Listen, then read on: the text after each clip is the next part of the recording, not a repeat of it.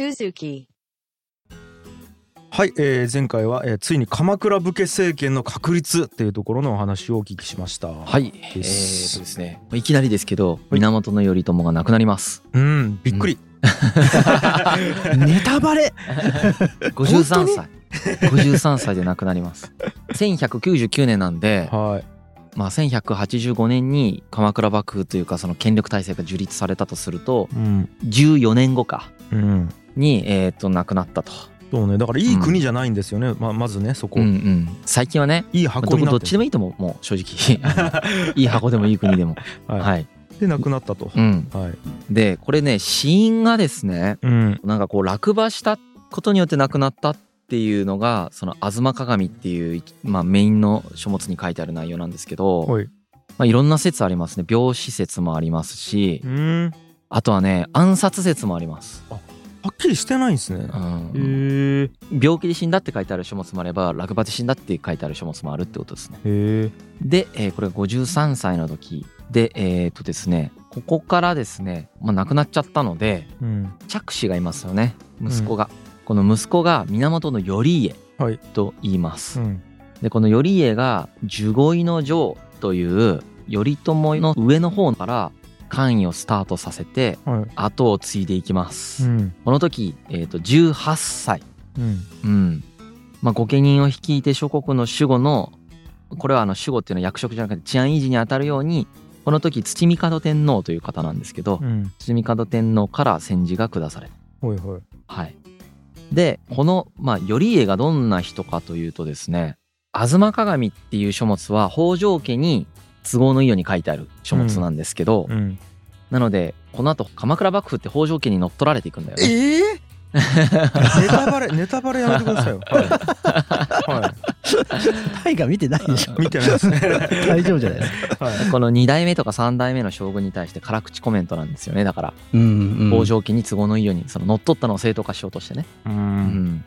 例えば、頼家が18歳で2代目将軍になった時になんかこういう確執とかこういう良くないところがあったよみたいなエピソードがあって、うん。足立森長の息子足立森長はあの頼朝が流人生活してる時からずーっと一緒にいる側近中の側近ですよねうん。あの乳母である比企の尼から送られてきたうん。最古参の最古。の家臣、まあ、この人の息子に足立景盛っていう人がいるんですけど、はい。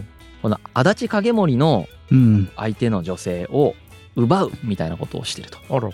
まあ嫌われるよねこれダメよしたらねはい。うん、あとはね、えー、と武士同士でこう土地の裁定みたいなねどこからどこまでが自分の土地だみたいなことをこう争ったりするんですけど、うん。まあ、将軍の重要な仕事ってこれを決めるっていうそうだよね裁判をするっていう仕事があるんですよね。うんこの時に頼家がろくに話も聞かずこの図のね地図の真ん中に線をバーって引いて引いて、うん。えーここを境とせよと決めたと、おお、適当やん。うん。うん。適当に決めた。人の意見もきちんと聞かない愚かな将軍であると吾妻鏡では評価をされてます。う。うん。うん。ただ一方では現在の学者からはまあそこまで暗君じゃなかったんじゃないかなっていう説もあります。うん。はい。あのまあさっきの深井君が言ったエピソードは彼がまあいかに愚かな君主であるかっていうのを象徴する事例としてよく引き合いに出されるんですけれども、うんまあ、一方ではその当事者たちの言い分とかを踏まえたなんか理知的な判例とかもまあ残ってはいるんですよね。ううんん。で彼のこう頼家のこの訴訟の処理の基本的なスタンスとしては、まあ、頼朝時代の決定事項をそのまんまちゃんとおとなしく継承していくっていうことに特徴があるみたいですね。ねだから親父がやってきたことをちゃんと踏まえて自分の代でもちゃんとそれにのっとっていろいろ決めていこうっていうふうにまあある意味ななんていうかなおとなしく前例を踏んでいったっていうのが彼の特徴みたいです。なるほど。うんで、まあ、まだその頼家がね、うん若いですしでほら配下にいる鎌倉武士団ってもう手だれじゃないですか頼朝と一緒に苦難を乗り越えてきたうん。この頼家の若さとあとはこういうその「吾妻鏡」の説明によるとこういう暗君であるところうんみたいなところがあってうん。家臣のその人たちがですね頼家に全部任せるじゃなくてうん。その合議的に相談をしながら最終的に頼家に判断をしてもらうみたいなうん。そういう体制になんていうかな自然と移っていきます、うん。だから13人の合議制っですよねそれがね。うん。鎌倉殿の13人っていうのは13人であ頼朝が亡くなった後に合議制を敷いたということをも指して13人と言ってあそう。いう意味だったんそういうことですそうなんです。ただこれに関してもいろんな先生がいろんな見解を微妙に違う見解を出されてってて、うん。まあ、例えば本郷先生いらっしゃいますよね、うんうん。この13人の合議制は頼家の権限を制限する組織であると明確に言い切ってるんですよね。うん。もう頼家がもうポンコツだからもう彼から権力を一部を奪って家臣たちでこう合議して決めていくっていうことを、まあ、どっちかというと本郷先生はこの説を本の中では言われてました。うんと一方では酒井光一先生はあの13人の合議制っていうのは別に確固たる制度として存在していたわけではないと。で、うん13人が一堂に会してミーティングをした例っていうのもないとうんいうことなんですよね。まあ、あくまでこうそれぞれの家臣が自分の経験とか知識をお持ち寄りして決めていったりとかうん頼家をサポートしていったりという一つの動きなんじゃないかなというのが酒井光一先生ですね。うんあともう一人その藤本頼人先生っていう見解もあるんですけれども、この人はまあ13人の合議制っていうのは将軍の独裁を防止する機能はあるにはあると。でもあくまで最終的な判断をするのは頼家であるという体制を取ってるんじゃないかなという考察を出してますよね。うんうんだから若い頼家の権力を補完する体制として整備されたっていう風なうん見解を示されてますね。ううん。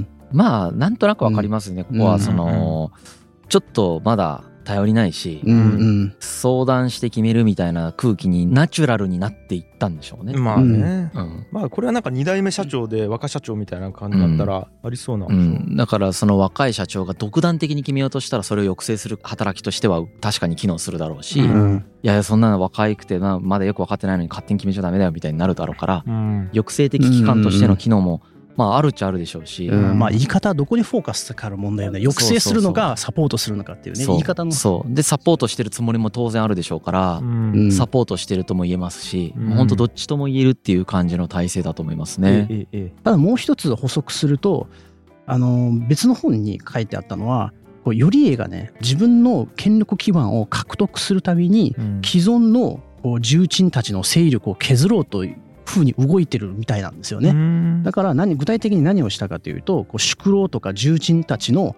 持ってる所領があるじゃないですか。うんそれをちょっと削ってうん所領を持ってない御家人に分かり与えるんですよね。うんそれによって頼家は自分の話を聞いてくれるこうなんだろう側近集団を彼は作ろうとしたという、あの説があるんですよねでこれがやはりこうかつての重鎮たちから見ればなんやねんみたいななるほどいうふうに映ったんではないかと。だからこういったもしかして頼家の政策に対する反発の構造もあったのではないかということですね。ううん。んなるほどね。うんなるほどね。はい。こういう形でですね頼家の周りに13人が補佐する形でうん。鎌倉殿の13人体制が取られていきます。13人の合議制が取られていきます、うんさっき言ったみたいに一堂に会して13人でみんなで会議してるみたいな感じではないっていう13人の合議制が成り立ちますでこの今まではあの頼朝の話とか義経の話しかしてなかったんでほい。いよいよこの13人を紹介しようと思います。おはい。おはい。この13人のメンバーを紹介しますね。おおうん。えっ、とね大きく分けて2つの派閥があります、はい。一つは腕っぷし強い系。うん。もう一つはなんかあの眼鏡かけてそうな頭いい系みたいな、はいはい わかりやすい。すっげえ分かりやすくこの2つに分かれてるんですよ。うん。はいいきますよ。じゃあはい。一人ずつ紹介しますね。はい。まずえっ、とその腕っぷし強い系をうん。9人、はい。えーいきます。バはい。バーン北条時政。はい。いや あ来ないな。いや すいません。一人ずついちいちそれが入るグラグラップラーバキのね あのあそうなんや。入場シーンが。すいませんあったんで。忘れてください。はい。北条。坂東彌十郎さんが演じてる北条時政ですね、えっ、と頼朝の義父にあたります。これは北条政子のお父さんですよね、うん。はい。北条政子のお父さんで、まあ、頼朝が流人だった頃からの、まあ、保護をした人ですよね、でこの北条時政の息子に北条義時がいます。うん。これが大河ドラマの小栗旬さんがやってる主人公ですよね。そうだね。はい。この北条義時とともにまあ御家人の中でもすごくメインのメンバーとしてねこう参加していくわけですけれども、頼朝の家族だからね。そうそうそうそう。頼朝の家族ですよね。ううんもともとは、まあ、これ諸説あるんだけど、うん。兵士系ですね。ううん。んあ兵士系なんですか？うん。てかほほとんどねちなみにそのバンド武者って兵士系ばっかりなんだけどほとんど。へえなのなんだけど北条氏は平氏系って言われてるけどちょっとよくわかんないみたいな説もある感じですね。時政と義時は非常に聖騎士上で活躍するんですけど、うん。この一族が特段何かすげえことをしたみたいな人たちなわけではない。うん。ですけれども、特徴としてはですね時政が残した直筆の手紙を見ると武士にしては字が綺麗で内容がしっかりしていると書いてあのうん。いう話があるんですね。うん。これはね非常に重要だと思う。うん。あの朝廷と仲良くなれる素質を持っているかどうかみたいなのが結構ここら辺で分かったりだとかそうだね。頼朝の貴族的な性質みたいなところうんを理解できるかとか、うん。坂東武者ってめちゃくちゃ粗暴なんで、うん。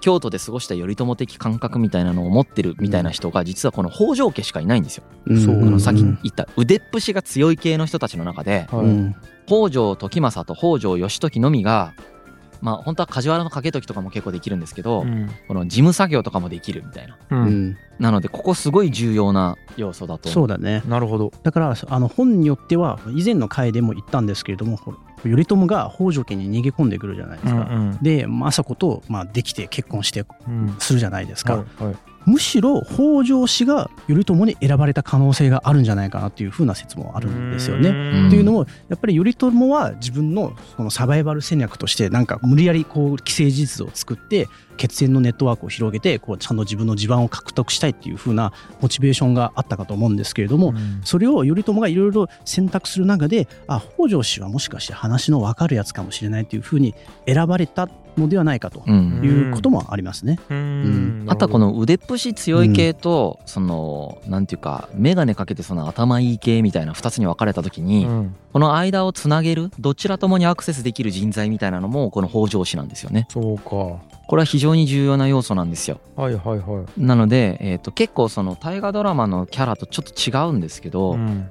北条時政っていうのはこの腕っぷしが強い人たちの中でも戦略的でうん。戦術的に動くタイプ、うん。結構狡猾で野心家のタイプです。うん。うん。っていうのがこの北条時政はいはい。ですね。ううん。んで重要なのは政子のお父さんであるということになります。ううんん。うんまあ頼朝挙兵の時はなんか地方の役人ぐらいのうん。あれしかなかったみたいな。それでもすごいんですけど当時の社会の中では、うんうん。在庁肝心っていうんですけどね、うんっていうその伊豆の国の中での名士みたいうな、そだね。地域の名士みたいななるほど。感じでいたんじゃないかと言われています。はい。うん。次がですねうん。北条義時ですよね。うん。で父親が北条時政、はいはい。小栗旬さんがやってるうん。やつですねこの方はなんか次男なんですけど、うん。長男があの頼朝挙兵の直後にあの亡くなっちゃうのであの頼朝がほら死にかけた時あったじゃないですか、うんうん梶原の景時に見逃された戦いあそこで戦死しちゃうんで、うん。うんでお父さんがね時政が四郎っていう名前を持ってるんですよ。時政以外の名前で、北条四郎時政って言うんですよ、はいはいはい。うん。なんでその四郎の子供だから小四郎って呼ばれてます。北条小四郎義時みたいな感じなんですけど、うん。さらにこの人が江間という土地をもらうので江間小四郎と呼ばれていたそうです、うん。ん、全然違う人やねね全然違うし。そしたらば、うん名前もこ名字も変わったじゃんみたいになるけど、うん、江間小四郎。はい。でこの人はこの後ですね後鳥羽天皇っていたじゃんあの、はい。ほら後白河天皇がはい。安徳天皇が帰ってこんからうん。三種の神器なしで即位させた人。いましたね。はい、最後このシリーズの中でラスボスが後鳥羽上皇なんですね。後後鳥羽天皇が上皇になった時あれラスボスになります。へえはい。そのラスボスと戦うのがこの北条義時になります。おおはい。それだけ覚えておいてもらえれば。なるほど。はいいいかなっていう感じですね。はい。どんどんいきますね、はい。うん。次が梶原の景時。うん。これ中村獅童さんがやってらっしゃいますね。はい。はい。えー、と後世の軍記物では義経と敵対したことで悪く言われがちな印象がある人なんですけれども、うん。実際はね非常になんていうか活躍してるなっていうふうに思います。うん。はい。えー、っとですねこの人は平将門と同時代に活躍した平義文という人がいるんですけど、うん。正門の叔父ですね。うん。この人の子孫だからやっぱり兵士うんですね。うん。鎌倉党と呼ばれる相模の国の武士であったと。うん。はい、であの何度も出てきましたが、うん。石橋山の合戦では平家型で参戦していた。はい。もともとうん。頼朝の敵として参戦していたんだけれども頼朝の姿を見つけたにもかかわらず、まあ、見逃してでうん。後に頼朝のまあ傘下に入っていったと。はい。はい。命の恩人でございますね。そうですね。はい。はい、理由はよくわからないですね、うん。なぜ入ったのかっていうのはよくわからない。んだけど、まあ、入ったと。はい。で頼朝の下でですね侍どころのナンバー2みたいな侍どころっていうのは軍事機関ですね、うん。侍たちを統括する機関ですね。うん。だからすごい偉い人です、うん。ナンバー2を務め御家人統制の要として重用されていきます、おうーえー侍どころのナンバーワンがですね和田義盛っていう人なんですけど、うん。和田義盛をすごくちゃんと補佐するないしはこの人がむしろ実質上のナンバーワンみたいな感じで動くうん。みたいな感じですね。なるほど。そうだねうん、中村指導なら納得。そうだよね。イメージ的にね。いいいい配役ですよね。うん。はい。はい。まあ初め頼朝を熱く支援しながらやがて頼朝に警戒されて殺されてしまう上総介広常っうん。ていう人が途中でいましたよね。うん。うん。あの大軍を率いて傘下に入ってうん。一緒に頑張って戦ってたのに関東独立みたいな思想を打ち出したことによって朝廷とうまくやっていった方がいいっていう頼朝と意見対立して殺されてしまうっていう人なんですけど、この人を殺したのがこの梶原景時です。うん。はい。すごろくの最中にいきなり殺したと言われています。へえはい。まあ、まさに頼朝の懐刀みたいな人で、かつ実務能力も高く評価されていたと。はいはい。鎌倉軍が木曽義仲を破って初めて入居を果たした時がありましたね。うん義経たちが行った時。うんうんあの時義経たちの報告がちょっとよくわかんないような報告が来てたと。うんはいで景時は詳細な戦果を記して頼朝に報告した。うんあなんかこの人優秀みたいになったみたい仕事できる。な。ちゃんとしてるってなったうん、うんうんで平家の追討戦の時もね土井実平と共にその戦線に送られてたよね最前線で戦ってねっていうことで送られてましたよね。うんうんうんはい。なのであの非常に評価されてると思います頼朝かはいはいはいらですね。うんはい。次いきます。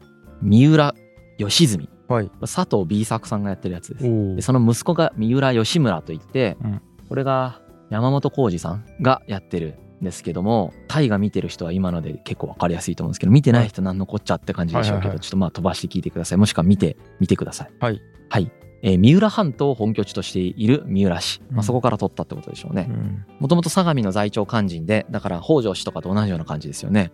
三浦軍を本拠とした武士であったと。この人も、えー、と兵士の出身です。うん。はい。しかし近年ではその系譜は不明とされているっていうね、うんそうかって感じですね。はい。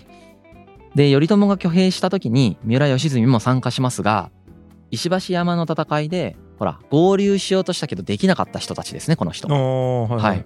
で、あの時にですね、実は三浦義澄のお父さんがいたんですね、まだ。うん存命だった。うんこのお父さんがですね、実は義明って言うんですけど、うん敵方に殺されてしまってるんですよ。うん。まあ、殺されるというか自害に追い込まれてしまったんですね。はいはい。でこの自害に追い込んだ軍が畠山さんがそれをやったんですけど、うん。この畠山氏はですねその直後に実は頼朝軍に参加します。うーん。何が言いたいかというとはい三浦義泉はお父さんを殺された恨みをずっと持ってます多分。あ畠山に対して。後でちょっと事件が起こるんでこれによって、はいはいはいあの思いっきりドラマがこれが放送される頃どれぐらい進んでるか分かりませんがうん。凄まじくネタバレしていくんでこの後。なるほど。聞きたくない人は飛ばしてもらった方がいいかもしれないけど うん。まあ、歴史だからいいかなと思って僕は喋ってます。はい。そ、らそう。ネタバレっつってもっていう感じはあるので、そらそう。はい、でもなんかそういうのが嫌いな人はうん。飛ばしていっていただきたいんですけれども、うんえっ、とですね、まあ、この頼朝の死去の翌年にこの三浦義澄さんも亡くなってしまいます。うんで息子の三浦義村はですうね、んえっ、とその北条義時うんとものすごく仲が良くてうん最後の最後までめっちゃ仲いいっていう感じでうーん進んでいくまあなんか友情系のなるほど北条家と三浦家はすごい友情で結ばれているというところもうん。ありますね。はいはいはい。あと和田義盛、うん横田栄二さんが演じてると。これはね、ドラマ見てたら全然わかんないんだけど、うん三浦家の一族の人です。うん実は。うんうんはい。の出身の人です。うんなので、えっ、と、三浦義澄、さっきの人ですよね、うんの甥いです。うんうんはい。で、この人も頼朝の挙兵とともに参加した、もう最古参メンバー、足立森長の次に古い人たちですよね。はいはいはいで頼朝がほら石橋山の戦いで負けて海に渡って逃げていったって話をしたじゃないですか、うんあの時にそばにいて信頼を得ていくうんで侍ベッド、まあ、侍どころ長官になっていきます、うん。はい。信頼されてますよね。はいはいはい。最後ら辺は最長老として隠然たる力を誇るようになっていくと、うん。まあ、そこら辺がどうなっていくかっていうのはまた後であのストーリーで喋っていきますね。はい。次千葉常種うん。岡本信人さんが演じてらっしゃるのがこの千葉常種ですね、ううん。えー、とドラマで見るよりも圧倒的実力を持ってる武士ですこの人、うん。この人が参加するときにすでに話しましたが頼朝が「あなたを父と思います」みたいなことを言ってるんですが、やっうんぱりそれぐらい彼はね力を持っているし、うん。まあ、彼らが上総介広常と同様なんですけどこの千葉常種と上総介広常とかがもし仲間にならなければうん挙兵直後に頼朝は死んでしまってます。はいはいはい。それぐらい重要な時期に参加し頼朝を支えたメンバーの一人。うん。はい。この千葉常種なんですけれども上総介広常と千葉常種っていうのはこの房総半島の二大巨頭みたいな人たちなんだけど、うん。上総介広常がほら謀殺される暗殺されちゃうじゃん。うん。その領地っていうのが、まあ、みんなに配られたんだけどうん。主にはこの人に渡されたんです。千葉常種へえなのでめちゃくちゃ強くなっていきます、うんうんう、ん、だからこそ壇の浦の戦いの時は源頼頼ねうん。えっ、と義経のお兄さんで頼朝の弟の人ですよね、ううん。ん。この人あの主力軍率いてたって言ってた人、そうですね。はい。はい。この人についていって戦っていくと。つまり主力軍の主力であるということですこの千葉常種が。うんはいという感じで非常に重要なポジションを占めてるんですけれども宴会の際には舞踏を披露するなど芸道に通じるところもあったと言われていると。うんいいですねほうって感じですよね。うんなるほど。はい次いきますね。比企義和はいこれ重要人物です。ううんん比企氏というのは、うん比企の尼が頼朝を乳母として貢献して応援してましたよね。うんうんだからすごく恩があるわけです。うん頼朝はこの比企氏に。はいうんはい。えーこの比企氏に恩のある頼朝はこの比企氏を引き立てていきます。はいはいはいはいうんでこの比企氏もその乳母との縁を通じて頼朝の挙兵に参加してました。うんはい。でこの比企氏は北条氏が頼朝の妻のお父さんの家ですよね。うんううん。んこの比企義和の娘をですね若狭の局って言うんですけど、うん。これをその頼朝の息子に嫁がせる。うん。まあ、息子って言ってさっきのあの頼家二代目将軍のことです。はい。に嫁がせて子供が生まれてるんですよ。うん。だからすごい有力な家になっていくんですよね、はいはい。うん。源氏としても、まあ、頼朝の家としてもこの時はもう頼家なんだけどうん一つの家だけに権力を握らせてしまうと外籍化していくじゃないですか、はいはいはい。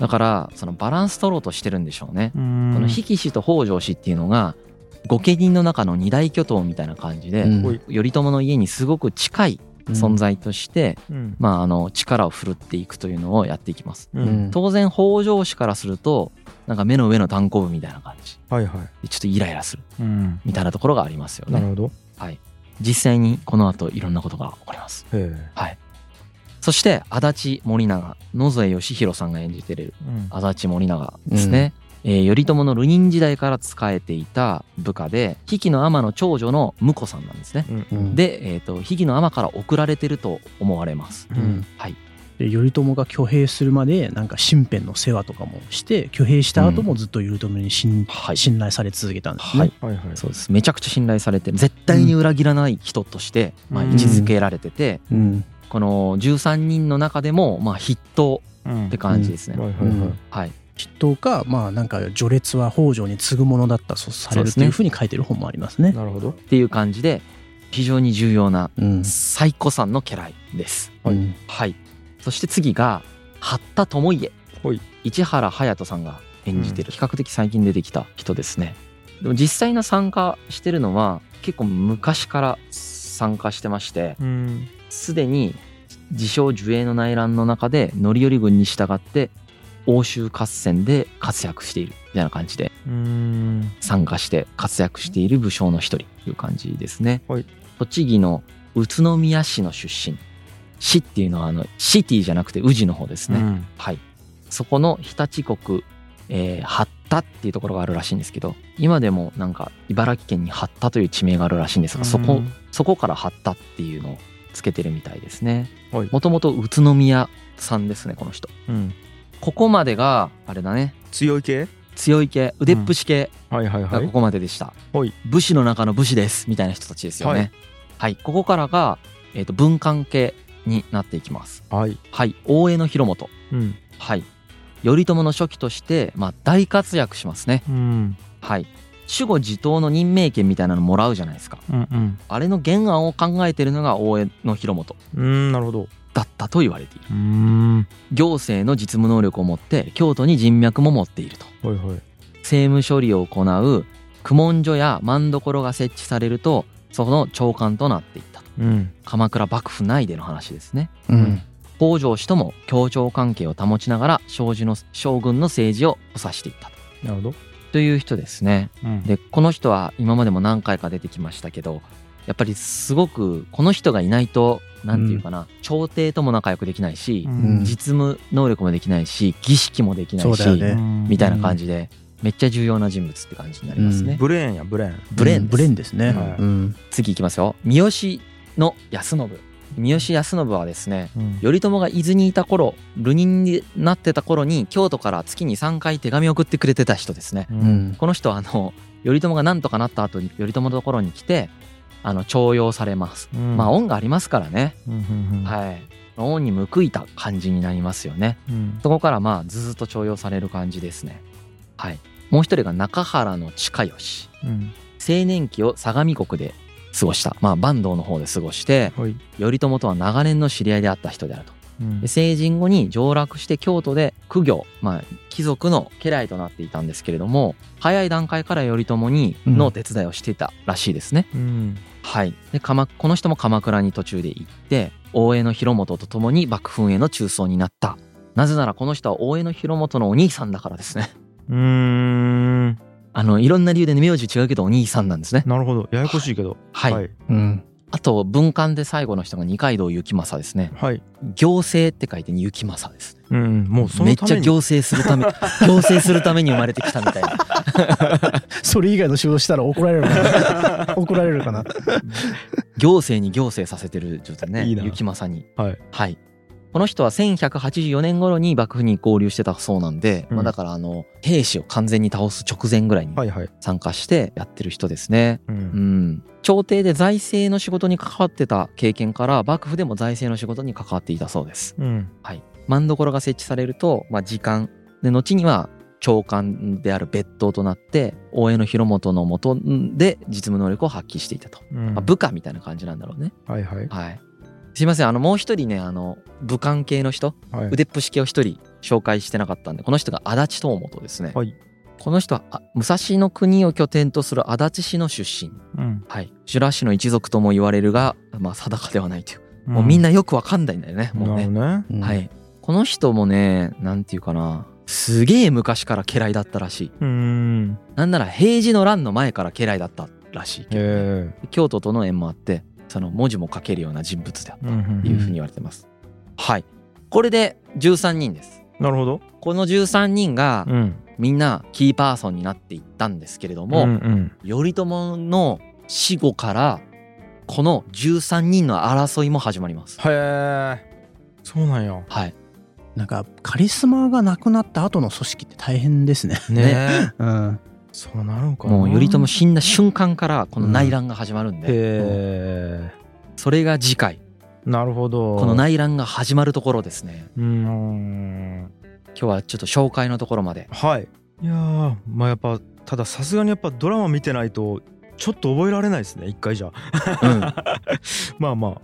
でしょうね。次はいストーリーの中でまた、はい。あと覚える必要もないんだよね。なるほど。はい。うん、まあ北条時政とか義時とかは知ってた方がいいけど、うん。なるほど、うん。はい。という感じですね。わかりました。はい、ということでじゃあこの13人がどんなドラマを繰り広げるのかはい。ってことですね。はい、ありがとうございました。はい。G. Kaye Suzuku.